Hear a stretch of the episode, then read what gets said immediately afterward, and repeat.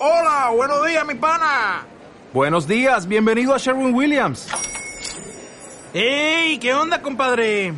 ¿Qué onda? Ya tengo lista la pintura que ordenaste en el ProPlus app. Con más de 6.000 representantes en nuestras tiendas listos para atenderte en tu idioma y beneficios para contratistas que encontrarás en aliadopro.com. En Sherwin Williams somos el aliado del PRO.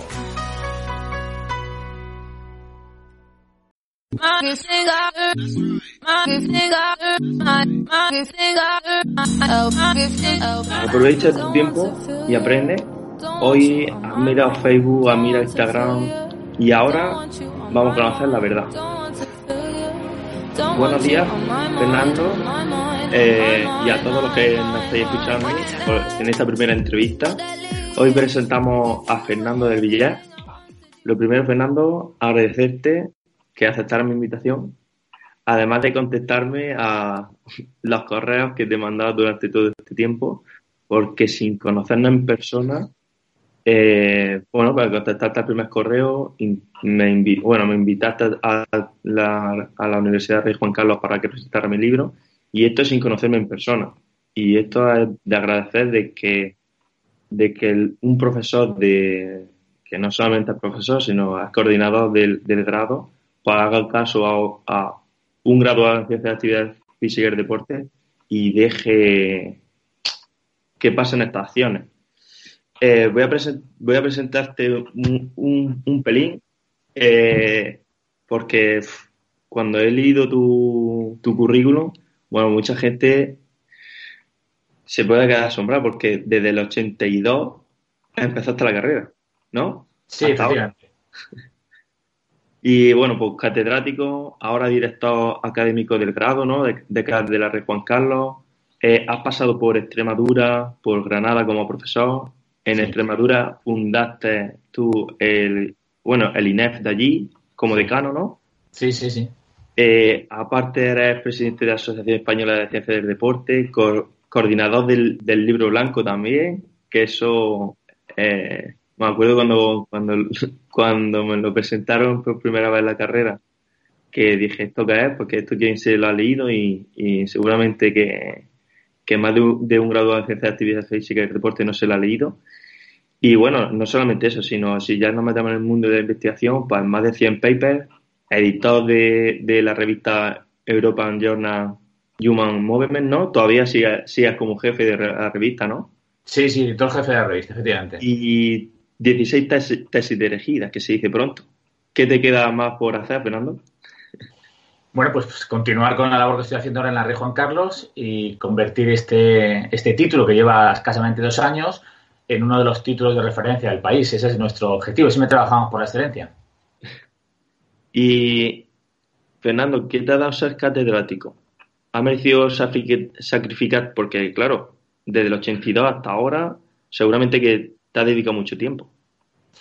Vamos a ver, el estatus de catedrático es el reflejo de la trayectoria de cada uno de nosotros. Es decir, todo el mundo puede aspirar a ser catedrático. La cuestión es cómo trabajas y con qué orientación trabajas. Y, bueno, mi ilusión desde que empecé en la carrera universitaria es culminar con el máximo grado profesional.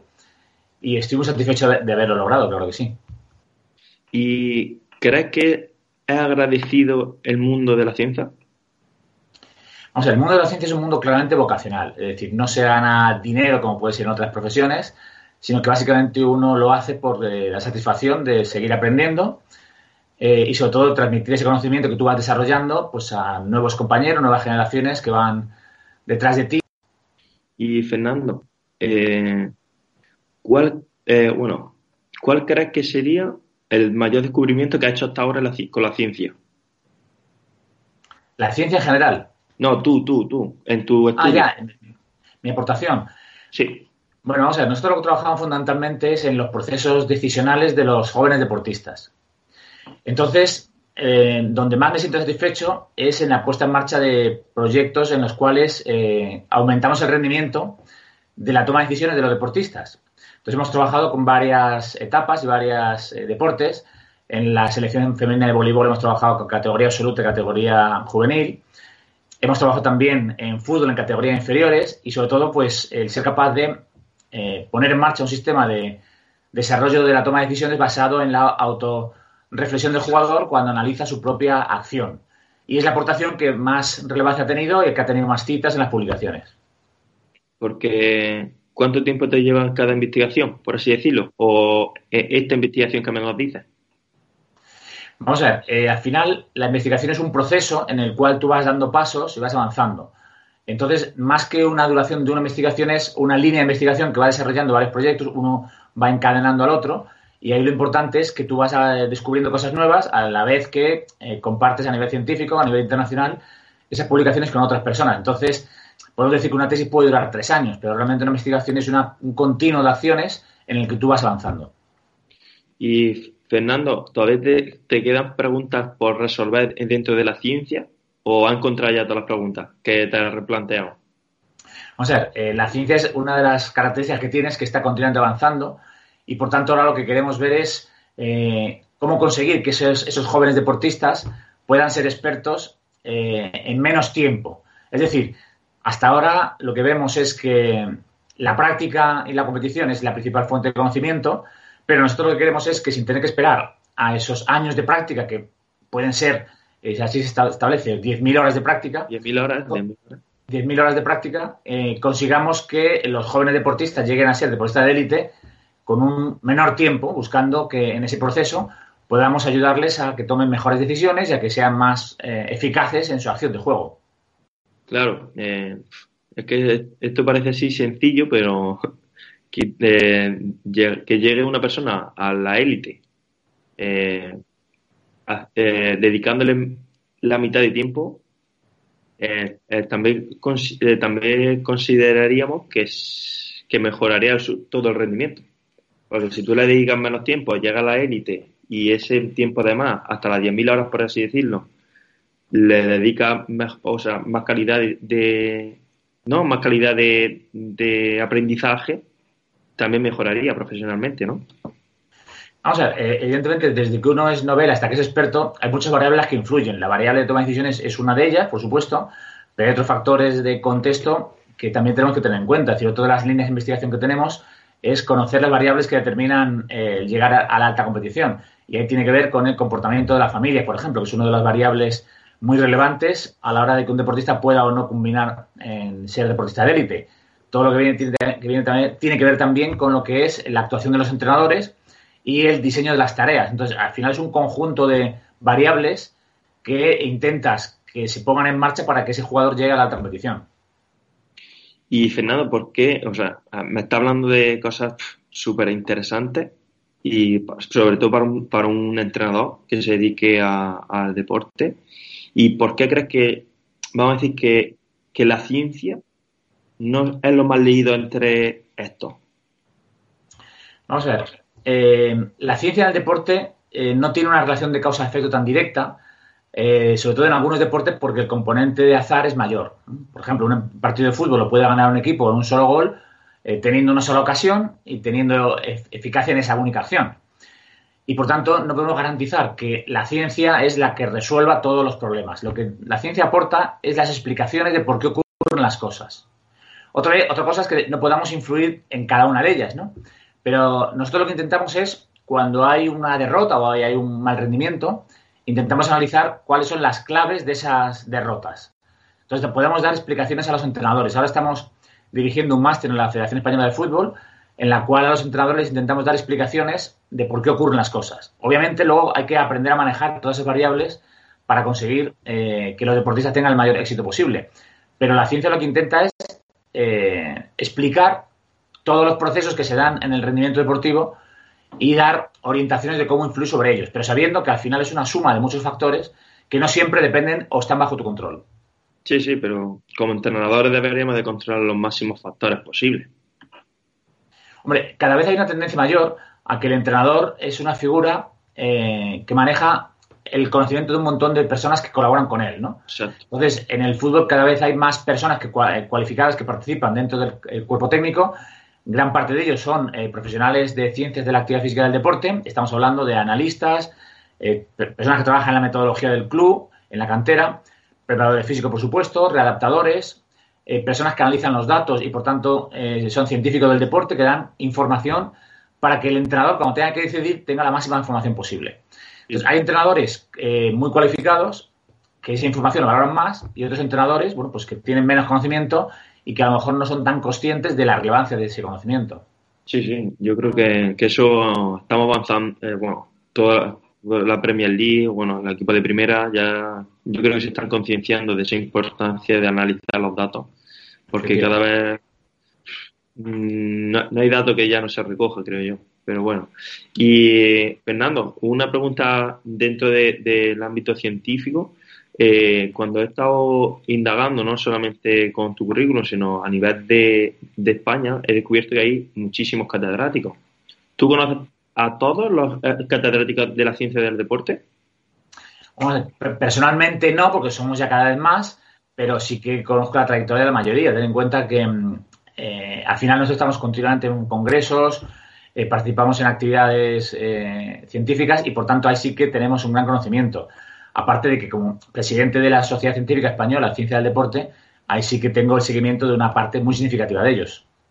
Claro, porque yo creo que mi intención ¿no? con, esto eh, fue que mm, el darme cuenta de que cuando tú estudias en una universidad eh, desconoces los demás profesores de otras universidades, a no ser que te que investigas por tu cuenta y eres autodidacta y empiezas a leer ciencia y descubres profesores que que es, pues bueno, que incluso son catedráticos y no te, han, no no te habían hablado de ellos en, la carrera.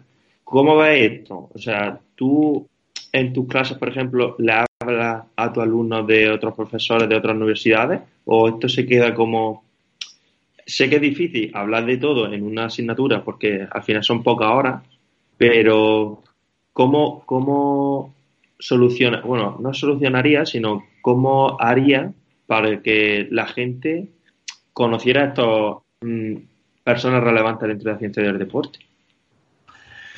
Vamos a ver, digamos que habría dos niveles. El nivel de grado, eh, donde el alumno, bueno, pues ni por su propia trayectoria que ha tenido mm, breve en el tiempo, ni quizás por sus intereses, eh, la ciencia no es un, elemento que le interese en las personas, ¿no? Lo que le interesa es que tú le des orientaciones técnicas de cómo actuar, de cómo intervenir, de cómo analizar.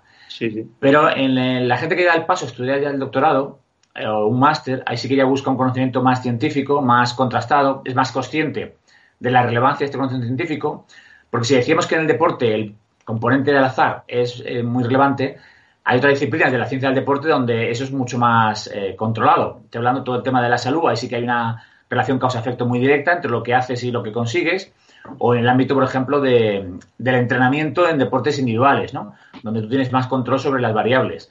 eso sí que en los cursos de doctorado nosotros intentamos eh, que los estudiantes tengan esa visión, sobre todo para que intenten dar un trabajo científico y que se base en la, en la evidencia, que es uno de los grandes cambios que se ha producido también en el ámbito de la ciencia del deporte.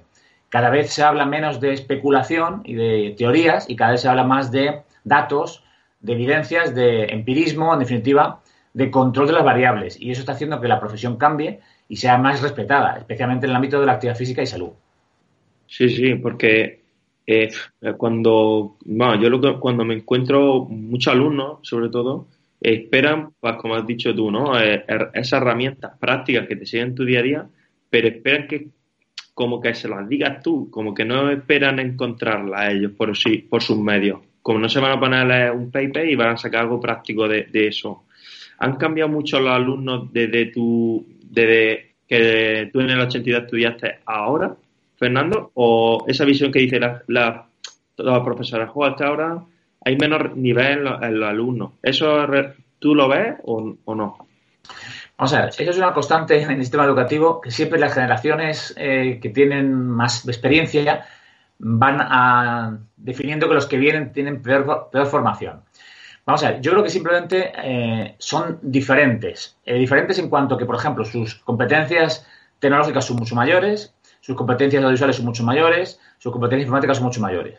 En cambio, han perdido la capacidad de reflexionar, de sentarse ante un documento y analizarlo, son menos constantes pero yo no hablaría de que son peores, hablaría de que son diferentes. Y por tanto también los docentes tenemos que acostumbrarnos y adaptarnos a ese nuevo entorno. Piensa que los estudiantes que acceden a la ciencia del deporte en las universidades públicas eh, acceden con una nota de corte muy alta. Alto. En la Universidad de Juan Carlos, por ejemplo, el acceso al grado del último estudiante fue de un 10,2 sobre 14. Por Sí, tanto, sí. son alumnos eh, brillantes. Pero sí es cierto que tienen unas competencias diferentes. Lo que yo sí que también he visto con más diferencia es que son más adaptativos y, por tanto, mm, van a, la ley del mínimo esfuerzo. Con lo cual, si tú no le exiges prácticamente nada, no van a dar nada. Si le exiges medio, van a dar medio. Y si le exiges mucho, van a dar mucho. Porque al final son capaces de superarlo porque son muy competitivos. Entonces, en ese sentido sí que he notado diferencia. En la capacidad de adaptación son más pragmáticos y quieren ir más directamente a la aplicación.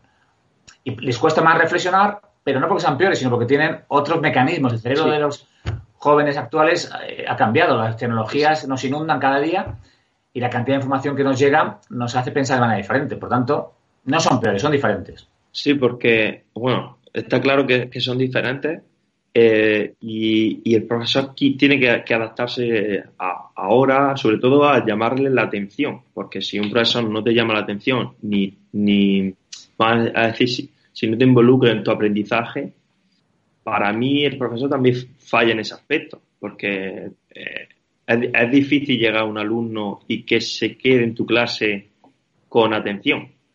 Porque ahora, pues, bueno.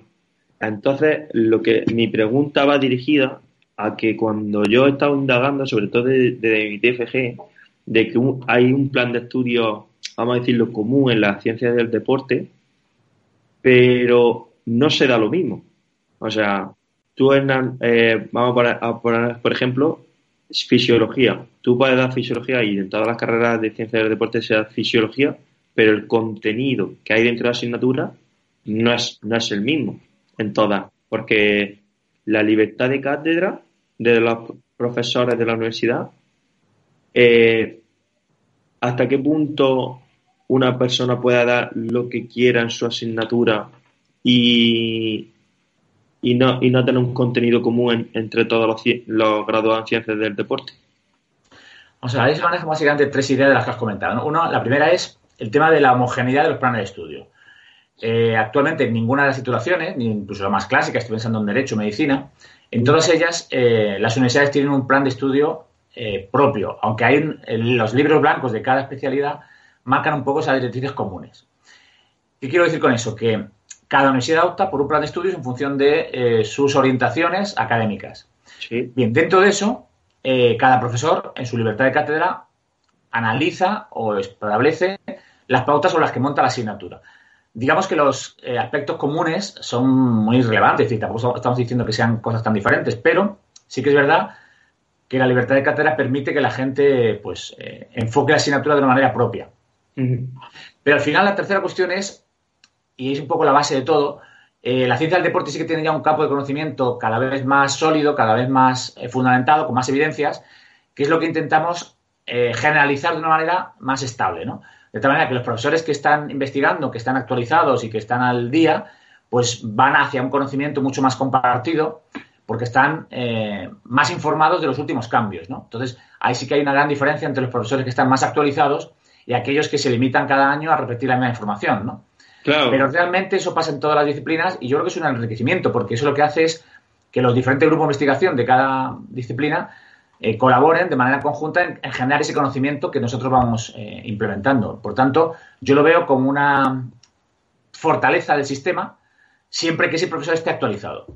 Claro, porque eh, eso es una cosa de, yo creo que de, de lo que se queja muchísima gente, de que, Fernando, no sé, no sé si, te, lo habrás encontrado como, bueno, como siempre para, como director de, o como decano de la, de, en Extremadura, de que los alumnos se quejaban como que hay profesores que no se actualizan y que el PowerPoint o, la o el temario no lo actualizan.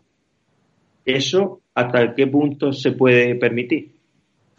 Vamos a ver, en el ámbito de la universidad, eh, los incentivos se, muestran mucho hacia la investigación. Por tanto, los profesores que quieran tener eh, un mejor sueldo, unas mejores condiciones, tienen que investigar. Y ahí es, digamos, donde la universidad se mueve, que favorezca el que la gente pueda cada vez eh, aumentar su conocimiento y dar una información más novedosa. Ahora bien, en ese contexto, eh, pues claro, al final tú tienes algunas horas en el día y puedes dedicarlas solo a la docencia, a la docencia de investigación o a la docencia de investigación en la gestión. Entonces, hay profesores, pues, eh, y generalizo, que no quieren investigar porque supone lógicamente mayor esfuerzo. Pero el sistema lo que hace no es tanto penalizarlos, sino no recompensar a aquellos profesores que se estancan y que no avanzan. Es decir, le mantienen su sueldo fijo y no hay una mejora de sus incentivos. Por, el contrario, los profesores que investigan sí que tienen esas recompensas y luego, bueno, la recompensa fundamental que es eh, sentirte que aportas algo a, la, tu disciplina y que en el ámbito de la ciencia española, pues tienes un reconocimiento, ¿no? Al final, en la universidad nos movemos por vocación más que por otros mecanismos. Sí, yo creo que sería que eso es lo que tiene que, aparecer en la universidad. Motivación por parte del profesor, porque si está ahí es porque quiere aportar al mundo de científico. Pero bueno, Fernando, y una así, cambiando un pelín de, tema, porque no quiero, porque aunque sea breve la entrevista, quiero tocar un poco todos los campos. ¿Alguna vez has pensado en dejar la universidad? bueno, me queda todavía bastante tiempo por delante nunca daría el saldo a, otro ámbito que no fuera el ámbito de, la universidad. Lo único, bueno, pues mi edad de jubilación todavía está lejos, no me lo planteo en el corto plazo. La verdad es que eh, me encuentro motivado porque además eh, mi vida siempre me he ido planteando retos y gran parte de mi trayectoria, que se basa en diferentes, eh, digamos, hechos relevantes, va siempre en la misma dirección. Es decir, una vez que terminas una cosa, pues te planteas un reto nuevo y es un avance tanto en el conocimiento como en la gestión universitaria y en la responsabilidad que vas a, adquiriendo.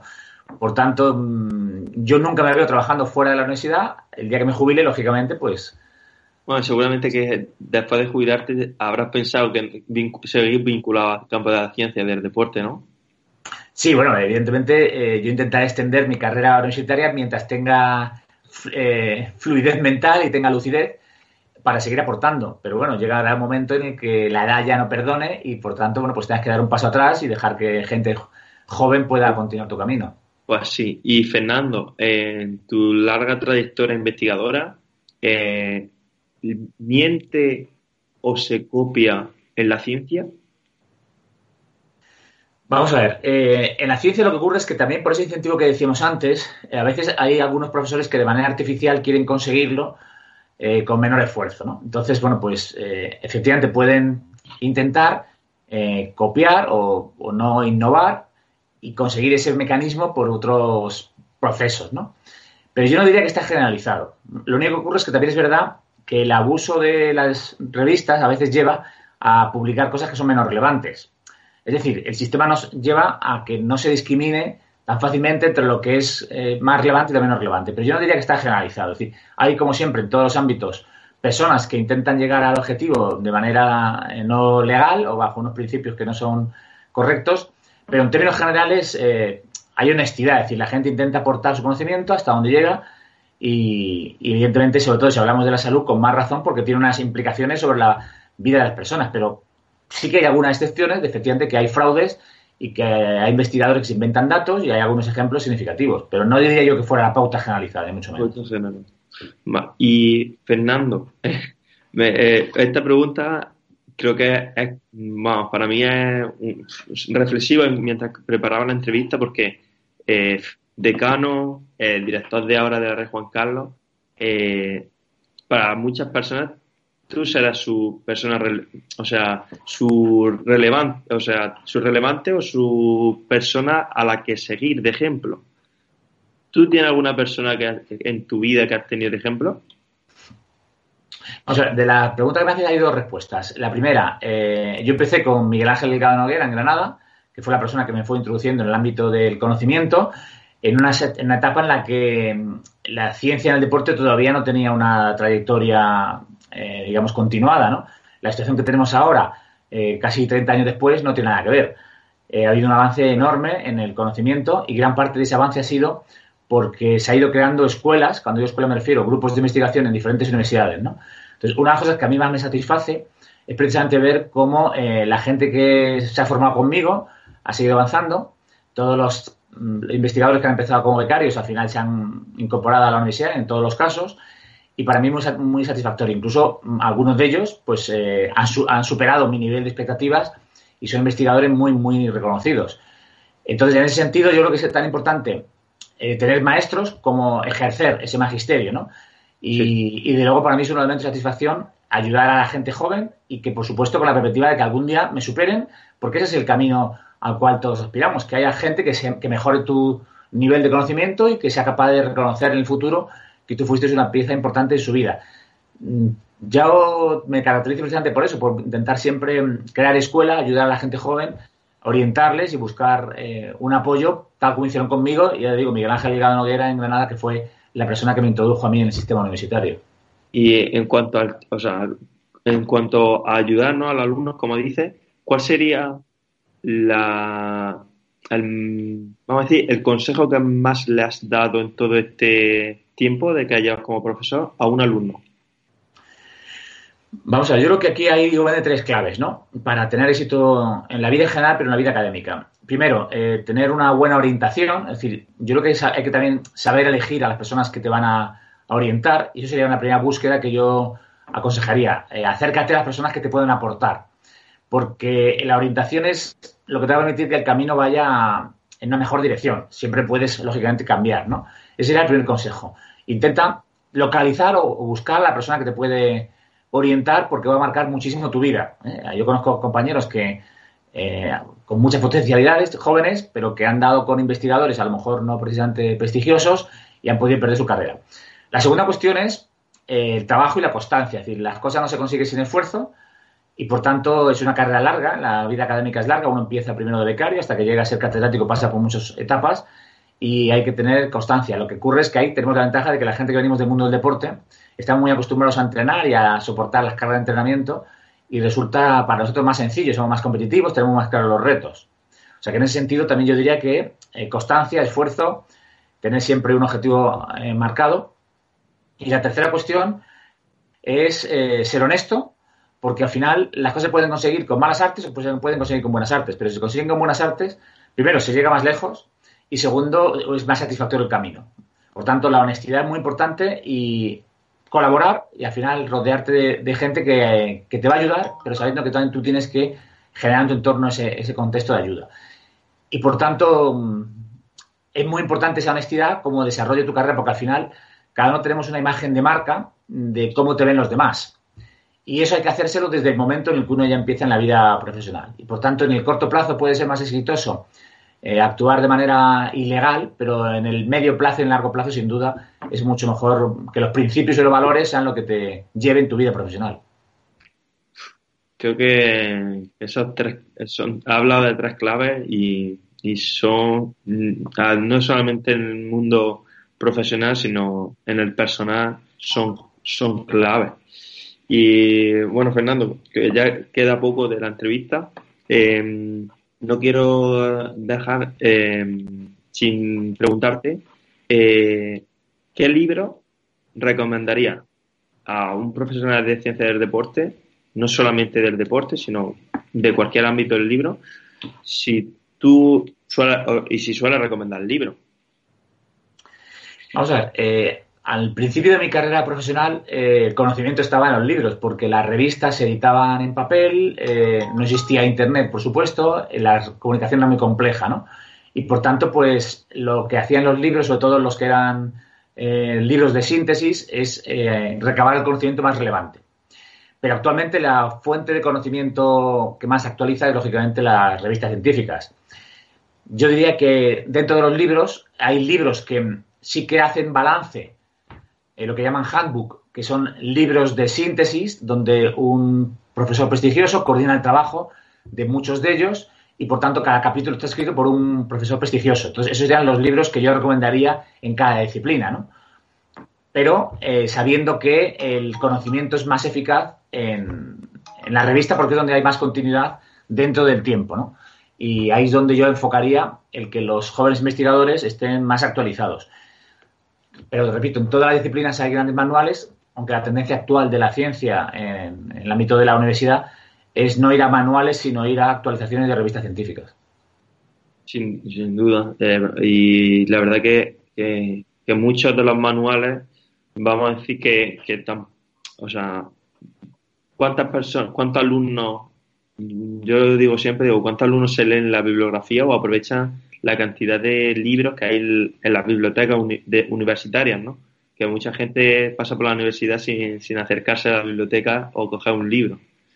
Pero bueno, esta sería otra reflexión de, del paso del tiempo, con, porque yo fui el primero de los alumnos que, bueno, que si, si me llevo a saber la cantidad de libros que había en, la biblioteca o la disponibilidad que tenía en entrar a la base de datos gratuitas que te, te dejan la universidad sobre, sobre artículos, pues seguramente que lo hubiera aprovechado mucho más.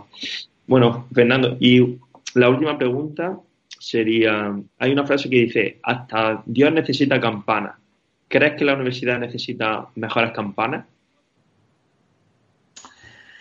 Vamos a ver, la universidad es una institución muy compleja, eh, a veces muy tradicional y muy difícil de mover, ¿no? Eh, eso sí que lo, veo yo en el día a día.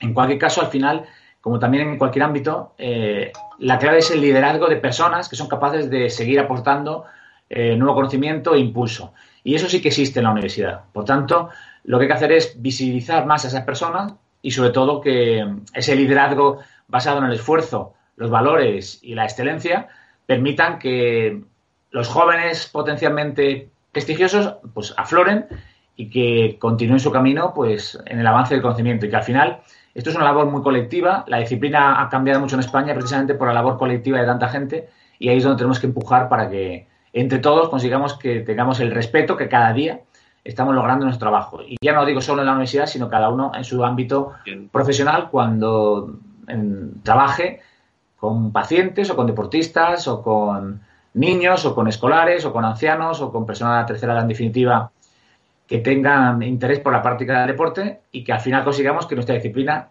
tenga ese reconocimiento que cada vez tiene más en el ámbito nacional. Estoy contigo al 100%. Las ciencias del deporte van a cambiar bastante y ya se está viendo que, ha cambiado en los últimos, a corto plazo. está cambiando a, a pasos gigantados. Pues Fernando, eh, no quiero robarte más tiempo de lo acordado. Muchísimas gracias por tu tiempo. Muchas gracias por todo lo que ha aportado a la ciencia hasta ahora y seguramente que nos quedará años de, leer tus papers. Eh, seguramente que te lo agradecerán tus alumnos que hayan pasado por, tu aula y me ha parecido interesantísimo la entrevista. Seguramente que, tal vez a medio plazo o largo plazo te, diga de, de, volver a hablar contigo porque se me ha hecho cortísimo. Y nada, a todo, no sé si te queda un último mensaje. No, no, nada más. Eh, agradecer, por supuesto, tu ocasión para conectar con, con los jóvenes investigadores y animaros a que efectivamente el trabajo del día a día es lo que hace que cada uno se sienta satisfecho y sobre todo que contribuya a mejorar el mundo, que en definitiva es la labor que cualquier persona en la universidad tiene que tener, la vocación de servir a la sociedad desde la disciplina que cada uno trabaje. Exacto.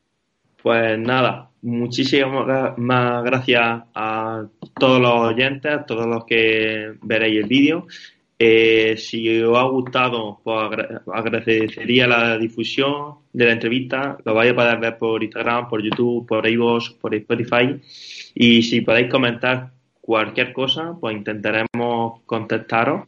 Y nada, primer capítulo, muchísimas gracias y muchísimas gracias Fernando por, tu tiempo otra vez. Pues nada, encantado de estar con vosotros y hasta otra ocasión.